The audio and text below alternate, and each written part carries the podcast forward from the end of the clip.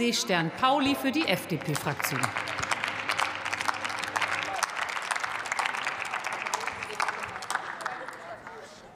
Sehr geehrte Frau Präsidentin, sehr geehrte Ministerin, liebe Kolleginnen und Kollegen, ich glaube, man muss ein bisschen was einsortieren nach bestimmten Reden. Also, wir haben eine Finanzplanung der alten unionsgeführten Bundesregierung übernommen, in der weder für die Fortsetzung des guten Kita-Gesetzes noch für die Fachkräfteoffensive oder die Sprachkitas Gelder eingeplant waren.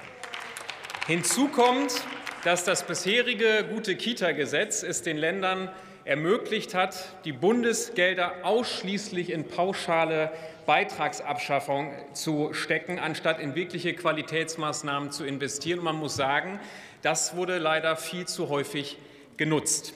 Man kann also festhalten, man kann also festhalten, mit dem alten Kita-Gesetz hat es die letzte Regierung versäumt, den Fokus auf wirkliche Qualitätsverbesserungen zu legen und diese obendrein auch noch finanziell abzusichern. Das war die Ausgangssituation, vor der wir standen.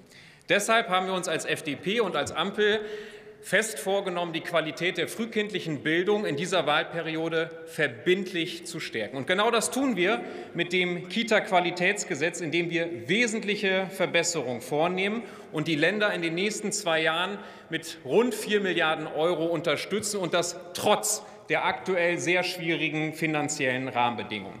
Was bedeutet das aber konkret? Und ich möchte das noch mal ausführen, weil ja Vorrednerinnen den Gesetzentwurf augenscheinlich nicht gelesen haben.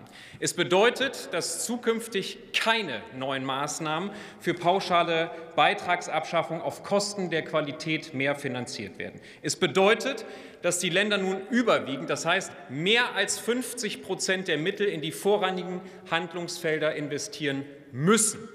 Das wiederum eröffnet den Ländern die Möglichkeit, mehr für Fachkräfte, die sprachliche Bildung, die Kindertagespflege oder eine starke Kita-Leitung zu tun. Meine sehr geehrten Damen und Herren, diese Chance sollten die Länder auch dringend nutzen und vor allem mit Blick auf die aktuelle Fachkräftesituation. Der Fachkräftemangel, über den wir schon lange reden, kommt an. Es ist keine theoretische Debatte mehr, sondern er wird vor Ort spürbar. Immer mehr Familien stehen vor dem Problem der größer werdenden Betreuungslücke, wenn Kitas in den Notbetrieb gehen müssen, Familien keinen Kitaplatz mehr bekommen oder einige Kitas sogar zeitweise schließen müssen. Deshalb müssen Bund und Länder den Fachkräftemangel als absolute Priorität behandeln, was wir als Bund auch tun. Denn der Fachkräftemangel führt langfristig dazu, dass die Vereinbarkeit von Familie und Beruf sich drastisch verschlechtert und die Chancengerechtigkeit für unsere Kinder sinkt. Meine sehr geehrten Damen und Herren, zusammenfassend kann ich sagen, dass wir heute einen ersten großen Schritt hin zu deutlich mehr Qualität in der frühkindlichen Bildung gehen. Es ist ein gutes Gesetz, dem wir als Freie Demokraten sehr gerne zustimmen. Vielen Dank.